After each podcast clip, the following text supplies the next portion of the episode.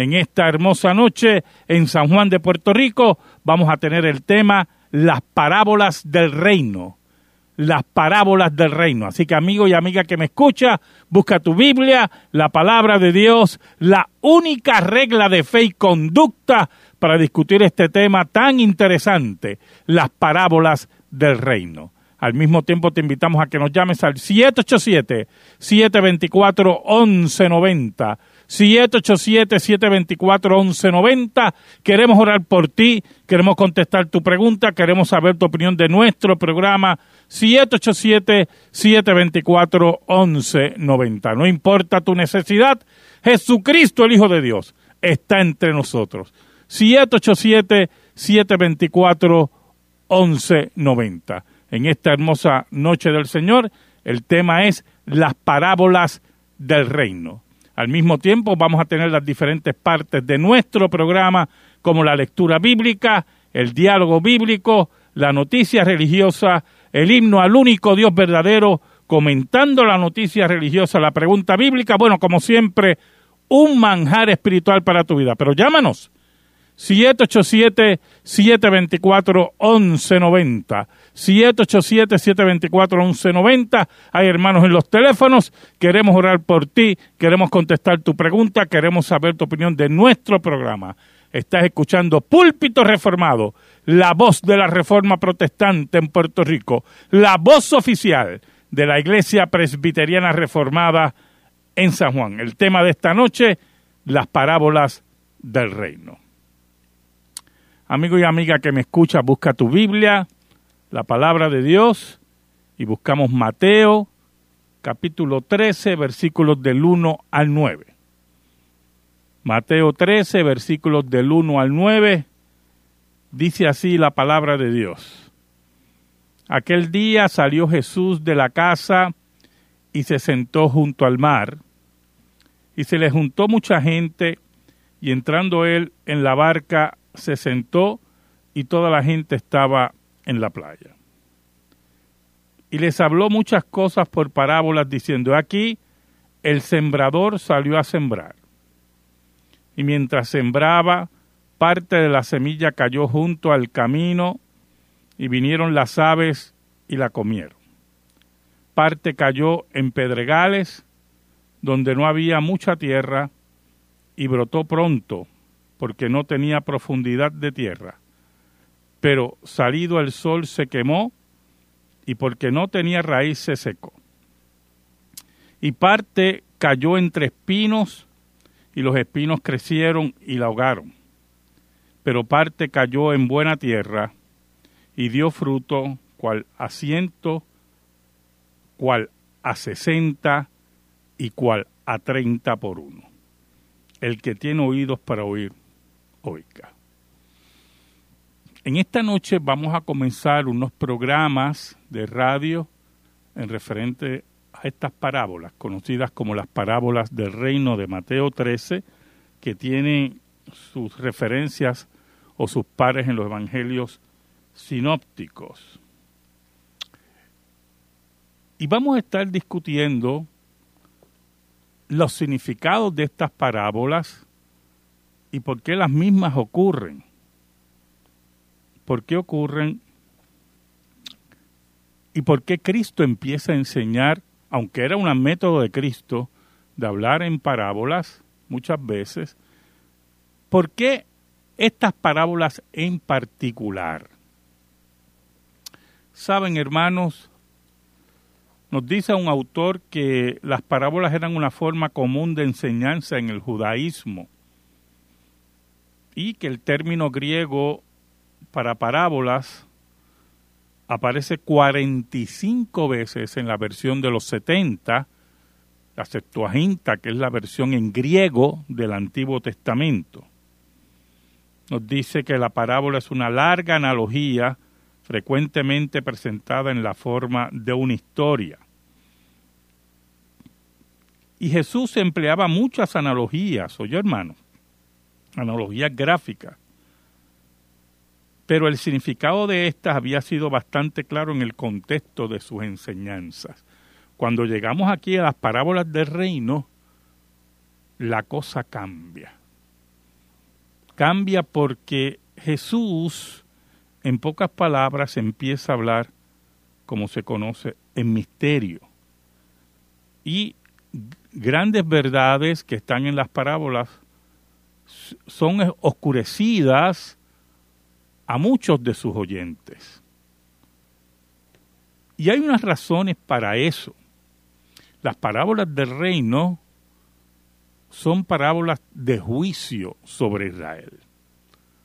Juicio sobre Israel porque Israel había llegado al tope del rechazo de su Mesías. Si usted tiene su Biblia con usted, me gustaría que fuera Mateo, me imagino que ya está en Mateo, pero si va a Mateo 12, antes de las parábolas del reino, nosotros vemos el cenit del rechazo de Israel a Cristo en los versículos 20, eh, perdón, del 22 del capítulo 12 de Mateo en adelante. Allí los fariseos, los representantes del pueblo, blasfemaron el Espíritu Santo al adjudicar las obras de Cristo a Satanás, diciendo que Cristo echaba los demonios por Satanás. Había un problema profundo en la teología de los fariseos en relación a eso. Y Cristo se lo presenta. Si usted lee el versículo 25 de Mateo 12, y acompáñeme hermano, dice, sabiendo Jesús los pensamientos de ellos, les dijo, todo reino dividido contra sí mismo es asolado, y toda ciudad o casa dividida contra sí mismo no permanecerá. Y si Satanás echa fuera a Satanás, contra sí mismo está dividido. ¿Cómo pues permanecerá su reino? Y si yo echo fuera a los demonios por Bersebú, ¿por quién los echan vuestros hijos? Por tanto, ellos serán vuestros jueces. Pero mire lo que dice Jesús, pero si tanto ellos serán, eh, serán vuestros eh, jueces, ¿verdad?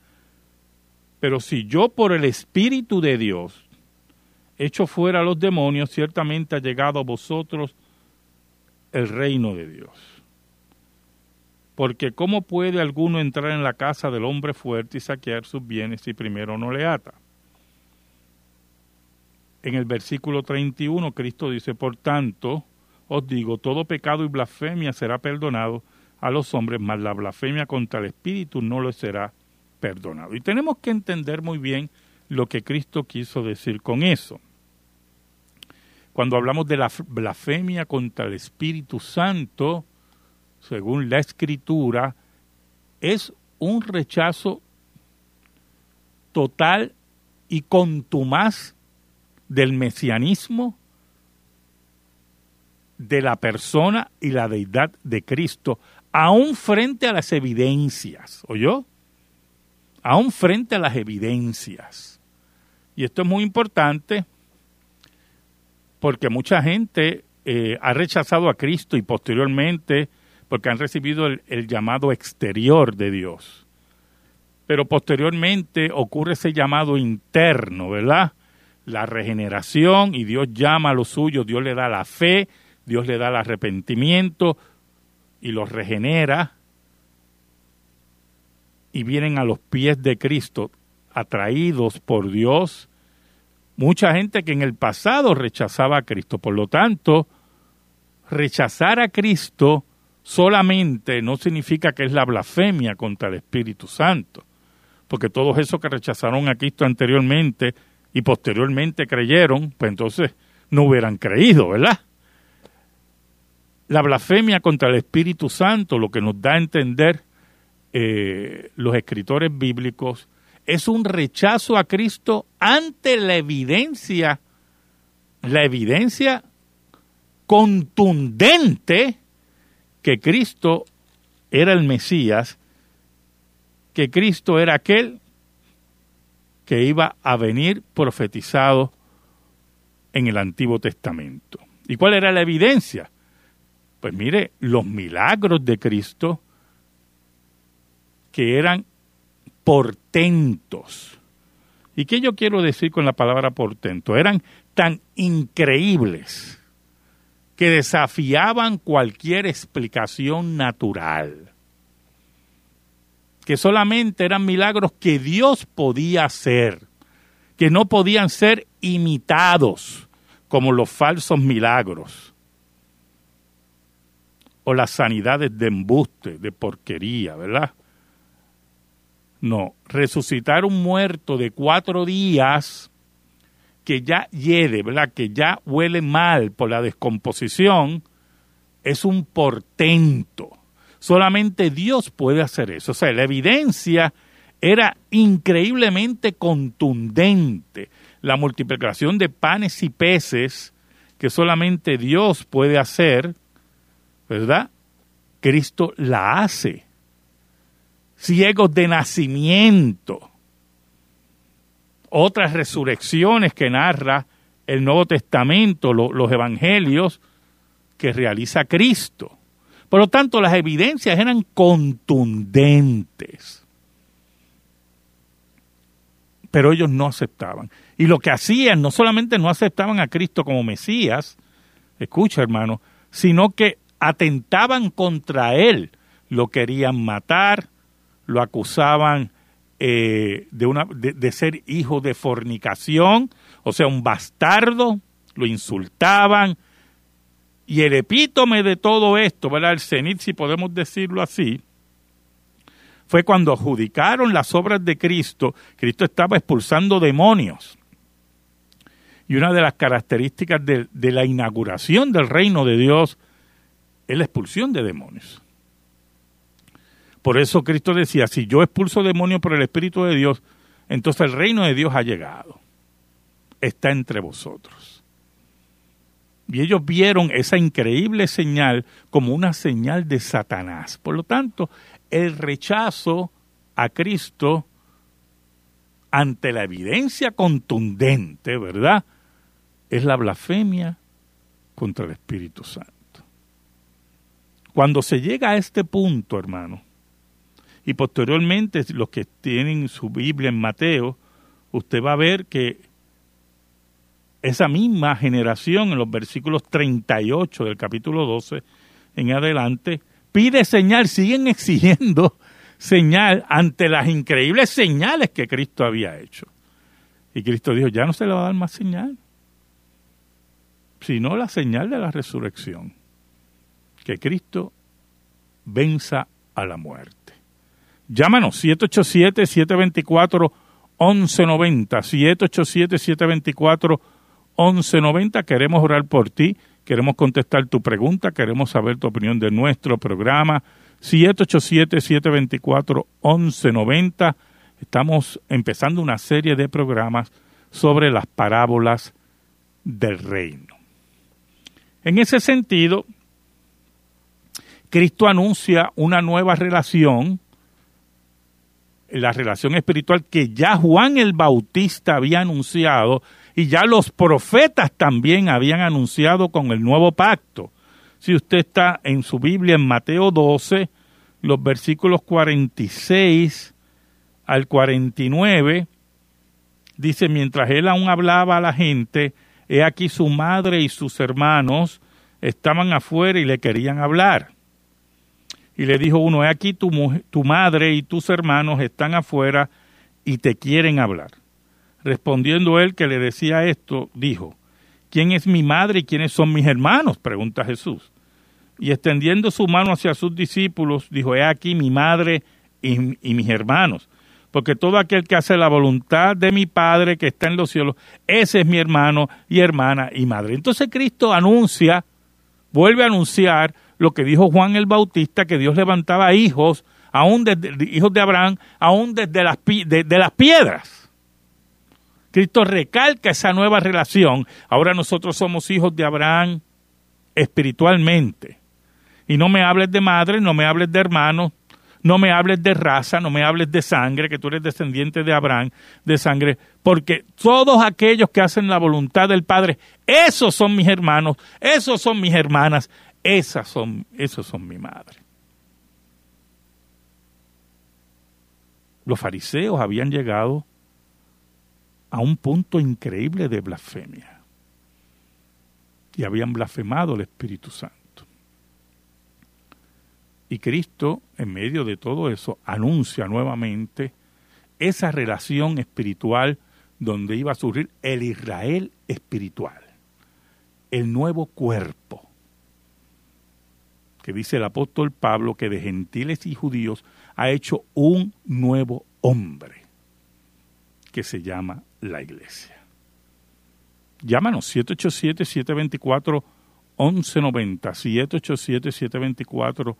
1190. Queremos orar por ti, queremos contestar tu pregunta, queremos saber tu opinión de nuestro programa. Mire, entonces empieza en Mateo 13 las parábolas del reino, los misterios del reino. Son conocidos en, otro nombre, ¿verdad?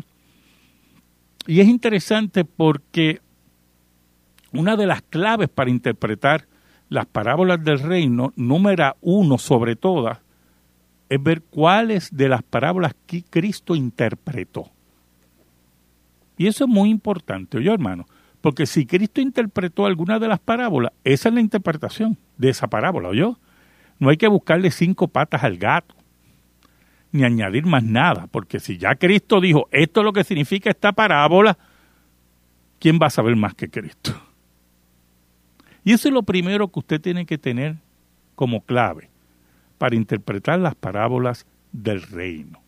Habíamos leído la primera parábola, ¿verdad? Como introducción en nuestro programa, que es la, la parábola del sembrador. La parábola del sembrador. Ahora, antes de ver la interpretación de Cristo de la parábola del sembrador, queremos ver por qué estas parábolas son de juicio sobre Israel.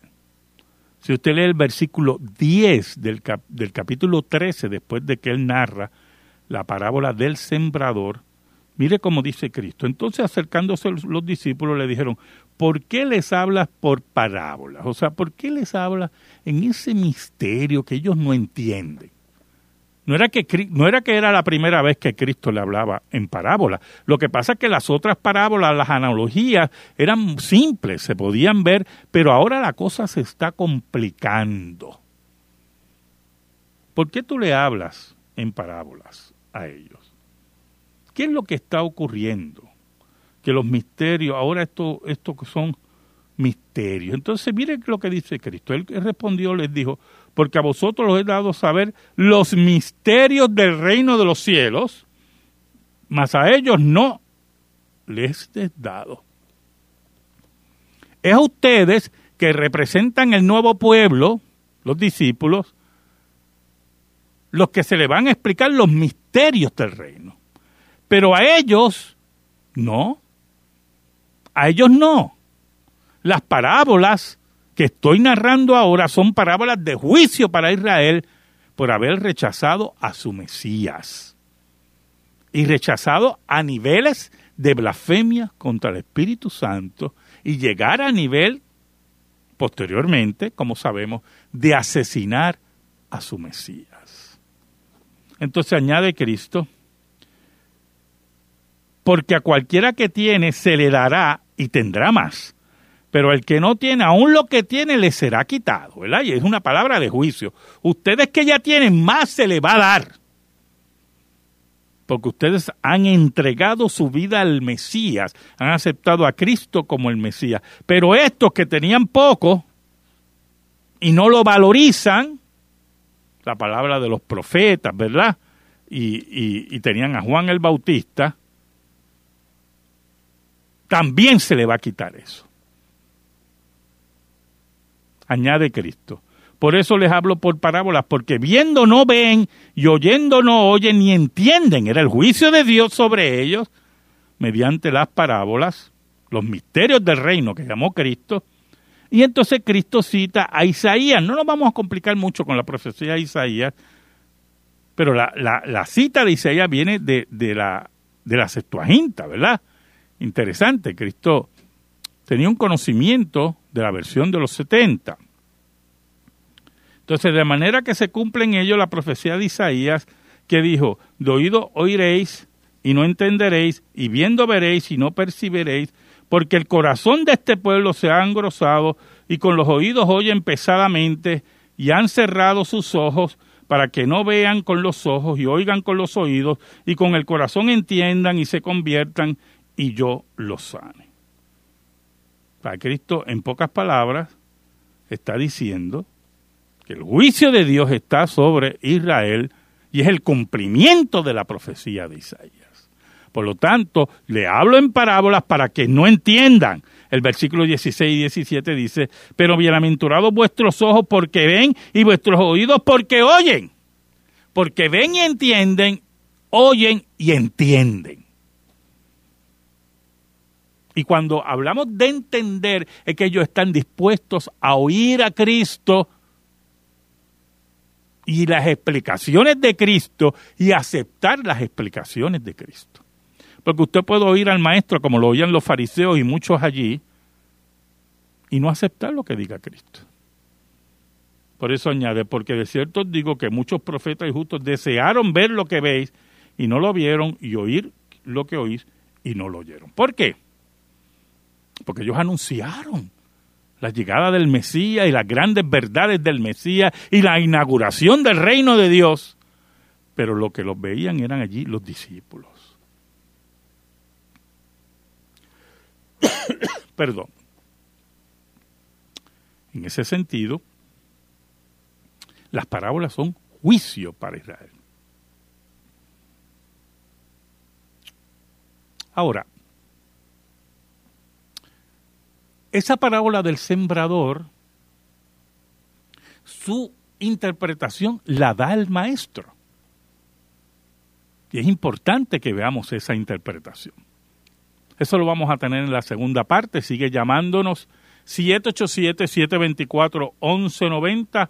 787-724-1190. Queremos orar por ti. Queremos contestar tu pregunta. Queremos saber tu opinión de nuestro programa. 787-724-1190. 1190. Estamos discutiendo las parábolas del reino, hice una pausita ahí por, por la tos. Pero llámanos, llámanos, queremos orar por ti en esta noche. Vamos a pasar a la sección de la noticia religiosa. Es del portal de Mundo Cristiano, noticias de Mundo Cristiano. y se titula la noticia, le cortaron la mano derecha por negarse a rechazar a Jesús. Esta noticia es de hoy, 29 de febrero. Y dice así, eh, la noticia viene de Nigeria, África. En Nigeria, la comunidad cristiana más grande del continente, intentan encontrar suficiente comida para sobrevivir día a día. Y añade que nuestro compañero de CBN News, CBN News, Shock Holton visitó un campo de refugiados para personas que han sido desplazadas internamente de sus aldeas en el norte y en el oeste. Ahí recopiló los testimonios más impactantes de agresiones contra cristianos. Hay alrededor de 2.5 millones de desplazados internos en Nigeria y eso hace que esta sea una de las crisis humanitarias más grandes del mundo en este momento. Lo que todas estas personas tienen en común es que son cristianos. Aicha Wala, de 29 años de edad, creció en el norte de Nigeria con su familia, viviendo una vida pobre junto con el resto de los habitantes de su pequeño pueblo. Ella es cristiana, de uno de los grupos étnicos más grandes de África Occidental. La vida era difícil para esta joven madre de dos niños y estaba a punto de volverse mucho más difícil. En ese momento, Boko Haram, que es el grupo islamista de Nigeria, asesinos de cristianos, musulmanes asesinos de cristianos, invadió el pueblo. En noviembre de 2013, Boko Haram invadió nuestra aldea, dijo, mataron a mi suegro y secuestraron a algunos de los niños que vivían con nosotros. Tenemos tanto miedo que huimos a las montañas. Boko Haram ha existido durante mucho tiempo, han matado a miles de personas en todo el país de Nigeria y en otros lugares, hasta el punto de que en 2015 fueron designados como uno de los grupos terroristas más peligrosos del planeta, musulmanes. Gran parte de, de ese terror está dirigido a los cristianos. Queman iglesias y matan miembros. Comenzaron quemando iglesias, matando a los pastores y matando a los miembros. El 29 de septiembre del 2014 fue el día en que atacaron mi pueblo. Alrededor de, de las 10 recibí una llamada de que mataron a mi papá. Le pidieron que negara a Cristo y cuando él se negó, le cortaron la mano derecha. Luego se negó otra vez, le cortaron hasta el codo. En el, en el que se negó antes de que le dispararan en la frente, el cuello y el pecho. Continúa Johanna. Muchos de los 1.500 cristianos que viven en este campamento tienen historias similares. El ejército nigeriano ha lanzado grandes ofensivas contra Boko Haram en los últimos meses, e incluso con grandes pérdidas en ambos lados. Parece que no hay final a la vista. A pesar de las dificultades, estos cristianos desplazados creen firmemente en el poder de la oración. No hay paz, no hay nada que nos impida ir allí dice eh, Joana. Mi fe ha ayudado a mi vida de oración y creo que las oraciones de los santos de todo el mundo nos han ayudado a superar estos tiempos difíciles. Mi esperanza es que Dios traiga a todos los desplazados a sus hogares para que podamos adorar a Dios juntos y vivir en paz. Vamos a discutir esta noticia más adelante. Sigue llamándonos 787-724-1190. 787-724-1190. Queremos orar por ti. Queremos contestar tu pregunta. Queremos saber tu opinión de nuestro programa. Estás escuchando Púlpito Reformado, la voz oficial de la Iglesia Presbiteriana Reformada en San Juan. El tema de esta noche, las parábolas del reino. Llámanos. No importa tu necesidad. Jesucristo, el Hijo de Dios, el que venció la muerte, está entre nosotros. Yo te invito a que te recuestes en el pecho del Maestro, que si hay que llorar, se llora, si hay que gritar, se grita. Pero aquí está el que consuela, aquí está el que da vida, aquí está el bálsamo vivo, la palabra viva que es Jesucristo, el Hijo de Dios. Él es el único que puede salvar al hombre y la mujer de su condición pecaminosa, el único que puede reconciliar al hombre con Dios. Jesucristo, el que venció la muerte. Ese judío maravilloso, ese joven de 33 años y medio, que muere en la cruz por su pueblo y que al tercer día vence la muerte. Y un día nosotros venceremos la muerte como Él. Llámanos. 787-724-1190. 787-724-1190. Queremos orar por ti. Queremos contestar tu pregunta. Queremos saber tu opinión de nuestro programa. 787-724-1190. Miren, hermano, la, la, noticia, ¿verdad?, que se titulaba o se titula, le cortaron la mano derecha por negarse a rechazar a, a Jesús es una historia recurrente de el Islam contra el cristianismo. El Islam que cuando surge y posteriormente se quiere mover como religión en el mundo, utiliza la espada y el asesinato y la criminalidad y el gangsterismo contra todos aquellos que no pensaran como ellos, principalmente el cristianismo. El norte de África era totalmente cristiano cuando las hordas asesinas del Islam invadieron esa región. Y lo que vemos en Nigeria es una noticia eh, ya que lleva varios meses y años de la masacre de cristianos. Es una es un, crimen contra la humanidad que está ocurriendo en Nigeria eh, contra los cristianos, como dije anteriormente. Y entonces tenemos historias de valor de creyentes firmes en Jesucristo que aún frente a la espada y a la brutalidad y al asesinato que representa Boko Haram, el movimiento islamista de Nigeria, ellos mantienen su fe es la forma que nos habla Cristo de ser testigos, como dice Hechos uno, ser testigos en Samaria, en Jerusalén y hasta el fin de la tierra. La palabra testigos ahí en griego es mártir. Ser mártires por Cristo. Levantar la bandera del Evangelio frente a aquellos que solamente usan el asesinato y la cobardía para asesinar, perdonando la redundancia, eh, contra indefensos, contra aquellos que las únicas armas que tienen en sus manos es el amor, y aún en medio de la pobreza, como narraba esta hermana, de su pobreza, de sus dificultades, su fe está firme en Cristo. Y aún en medio de la persecución, aún en medio que llenan los campos de Nigeria de sangre, ella afirma, ¿verdad? Que se mantienen en una fe fuerte sabiendo que el mundo, los creyentes, el mundo, ora por ellos. Así que desde este humilde micrófono mandamos una oración a nuestros hermanos en Nigeria, sabiendo que ni el imperio romano pudo contra la iglesia de Cristo, va a poder un grupo de guerrilleros asesinos y cobardes contra aquel que venció la muerte. Llámanos 787-724-1190 787-724-1190. Queremos orar por ti, queremos contestar tu pregunta, queremos saber tu opinión de nuestro programa.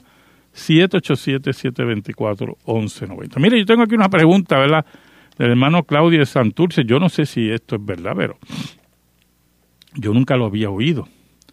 Pero él dice que será cierto que los volcanes son respiradores del infierno, según algunos, ¿verdad?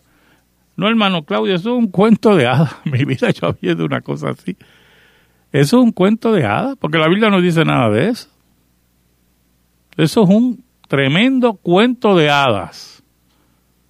Es como pensar que la luna es de queso y pensar que hay extraterrestres y pensar que existe pie grande, ¿verdad? Y que los alquimistas existieron y podían cambiar cualquier metal en oro. Todo eso es mentira. Así que no creen nada de eso, que eso no hay ninguna base bíblica de ninguna clase. Los volcanes son las reacciones naturales de nuestro planeta controlados por Dios, porque no hay nada fuera del control de Dios, ¿o yo?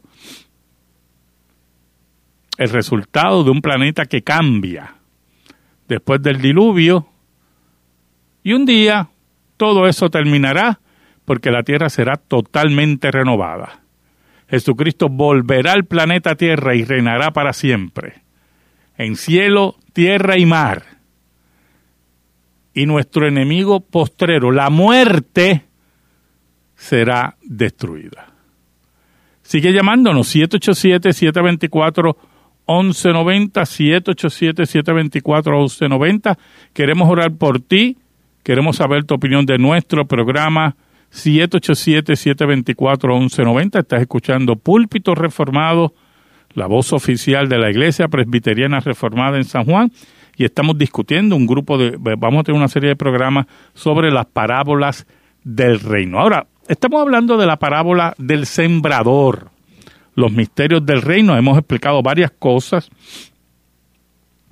Ahora, en el versículo 18 del capítulo 13 de Mateo. Quiero que vaya conmigo, ¿verdad? Jesús explica la parábola del sembrador y como dije en mi introducción en nuestro programa, que una de las claves para interpretar las parábolas del reino, una de ellas es ver cuáles de ellas Cristo interpreta. Y esa interpretación de Cristo nos va a guiar a interpretar otras parábolas. Pero es importante que entendamos que cuando Cristo interpreta la parábola, no necesitamos buscar más nada, ¿o yo? Porque Cristo, que es Dios, nos interpreta la parábola y sabe más que nosotros, ¿verdad que sí? Así que vamos a ver el versículo 18 para ver la interpretación de Cristo de la parábola del sembrador. Y sigue llamándonos, 787, mire, se nos llenó el cuadro. Si usted está llamando y no le están es que el cuadro se nos ha llenado, así que tenga paciencia. 787-724-1190. Dice así, hoy pues vosotros la parábola del sembrador. Cuando alguno oye la palabra del reino y no la entiende, viene el malo y arrebata lo que fue sembrado en su corazón. Este es el que, este es el que fue sembrado junto al camino. Y el que fue sembrado en pedregales, este es el que oye la palabra y al momento la recibe con gozo, pero no tiene raíz en sí, sino que es de corta duración. ¿Verdad? Pues al venir la aflicción, venir la aflicción o la persecución por causa de la palabra, luego tropieza. El que fue sembrado entre espinos, este es el que oye la palabra, pero el afán de este siglo y el engaño de la riqueza ahogan la palabra y se hace infructuoso. Mas el que fue sembrado en buena tierra, este es el que oye y entiende la palabra y da fruto y produce a ciento, a sesenta y a treinta por uno. Antes de ir a discutir lo que dijo Cristo, yo tengo aquí una preguntita, eh, perdonen la interrupción.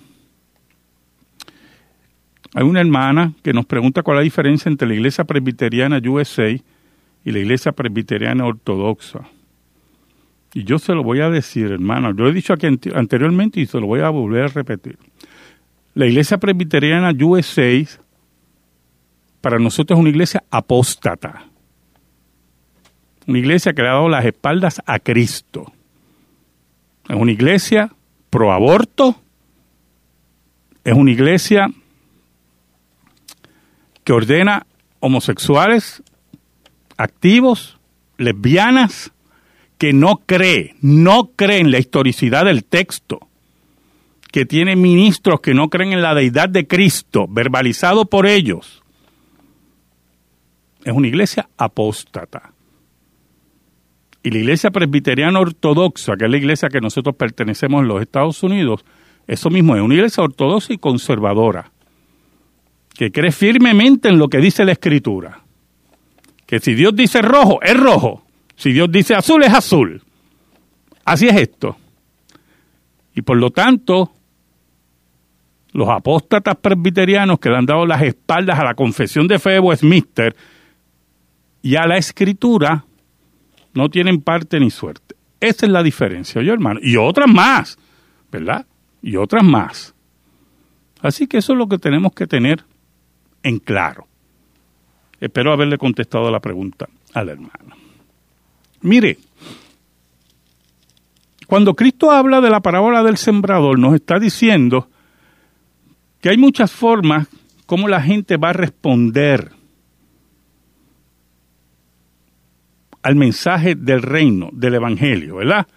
Cuando hablamos de las, de, las parábolas del reino, cuando hablamos de las parábolas del reino, este, hablamos de la era evangélica. Cristo va a hablar de la era evangélica, desde la primera venida de Cristo hasta la segunda venida de Cristo. Eso es lo que cubre las parábolas del reino. Y en medio de esas parábolas, ¿verdad? En medio de, perdón, de, la, de la era del reino, ocurren estas cosas que dice Cristo. Y la parábola del sembrado le interpreta. Mire, hay personas que oyen la palabra del reino, el Evangelio. Algunos, por ejemplo, el versículo 19, cuando alguno oye la palabra del reino y no la entiende, viene el, malo y la arrebata. Estos fueron los que sembrado lo que arrebató en su corazón, ¿verdad? Arrebató lo que fue sembrado en su corazón. Estos fueron los que fueron sembrados junto al camino. Estos son los primeros. Esos son los que Cristo habla que son los primeros junto al camino. Oyen la palabra, la escuchan con, este, con disposición de corazón, pero queda ahí. Y el maligno le arrebata eso. Se olvidan, tienen alguna actitud positiva, pero más nada. No hay un compromiso. Entonces tenemos el versículo 20. Y el que fue sembrado en pedregales, este es el que oye la palabra y al momento la recibe con gozo, pero no tiene raíz en sí, dice Cristo, sino que es de corta duración. Pues al venir la aflicción o la persecución por causa de la palabra, luego tropieza. Pues mire, esas son algunas personas que hacen un compromiso emocional, superficial, de salvación con Cristo, que aparentemente son salvos, pero la verdad que no es real. Ese compromiso no es real. Esos son los que son sembrados en pedregales. Oiga, y crecen y dicen, mira, parece que, que, es verdad. Y mantienen su, su interés hasta que aparece un sacrificio. Y entonces abandonan a Cristo. ¿Y cuáles son ese sacrificio? Pues mire, dice Cristo que viene la aflicción, vienen problemas en su vida, que los entristecen mucho, o viene la persecución por causa de la palabra y ahí dicen, espérate, esto no es para mí. Esto no es para mí. Y abandonan. Entonces tenemos el versículo 22. Dice el que fue sembrado entre espinos. Este es el que oye la palabra, pero el afán de este siglo y el engaño de la riqueza ahogan la palabra y se hace infructuoso. Oiga, yo he conocido mucha gente así. He conocido de todo, pero este es interesante, ¿verdad? ¿Verdad? Ese fue el que fue sembrado en espinos. Esto hacen un compromiso superficial también, dice un autor, sin un verdadero arrepentimiento. No pueden romper con el amor al dinero y al mundo. Ese es su Dios. Por eso Cristo dice que no puedes tener dos señores. Porque a la larga amarás a uno y despreciarás al otro dijo Cristo. No puede servir a Dios y a las riquezas. Y estos sirven al mundo y a la riqueza. Y por lo tanto no pueden tener un compromiso con Cristo. Y a la larga, ¿qué cosa? Su compromiso se ahoga. Ah, pero hay unos que son la buena tierra. Lo, el único que prepara la buena tierra es Dios, ¿oyeron? Dios es el que prepara la buena tierra. Dios es el que prepara la buena tienda. Y ahí llega la palabra. Dios había preparado a estas personas. Pero hay buena tierra y hay buena tierra, ¿verdad? Aquí nos habla de tres terrenos prácticamente. Y hay tres tipos de buena tierra que dan fruto. No todos, todos los creyentes dan el mismo fruto, hermanos. No todos dan el mismo. Y por eso Cristo dice en este versículo 23, más el que fue sembrado en buena tierra, este es el que oye y entiende la palabra y da fruto y produce a ciento, a sesenta y a treinta por uno. Hay hermanos que oyen la palabra, la entienden y son creyentes de verdad. Creyentes y algunos dan el ciento por ciento por Dios. Pero olvídese que usted puede contar con ellos todo el tiempo. Todo el tiempo. Otros dan el 60 y otros dan el 30. Y así es la realidad en las iglesias. Mire, yo algunas veces los líderes de la iglesia me dicen, pero pastor, mire, es que no viene todo el mundo, es que eso pasa en todas las iglesias. Cuando usted hace actividades, cuando usted hace cosas, pues, no viene, pues es que eso es así. Hay gente que siempre va a estar ahí, dan el ciento, otros dan el 60 y otros dan el 30. Eso siempre será así. Por cierto, así van a ser sus recompensas, ¿o yo? así van a ser sus recompensas. Pero es la buena tierra. La Biblia dice que es buena tierra porque están ahí. Están ahí. Esa es la interpretación de Cristo en esta era evangélica. Y de ahí nosotros no podemos salir. Usted, si es buena tierra, si Dios ha preparado a usted y usted es buena tierra, usted tiene que medir si usted es de ciento, de 60 o de 30. Los tres los conozco.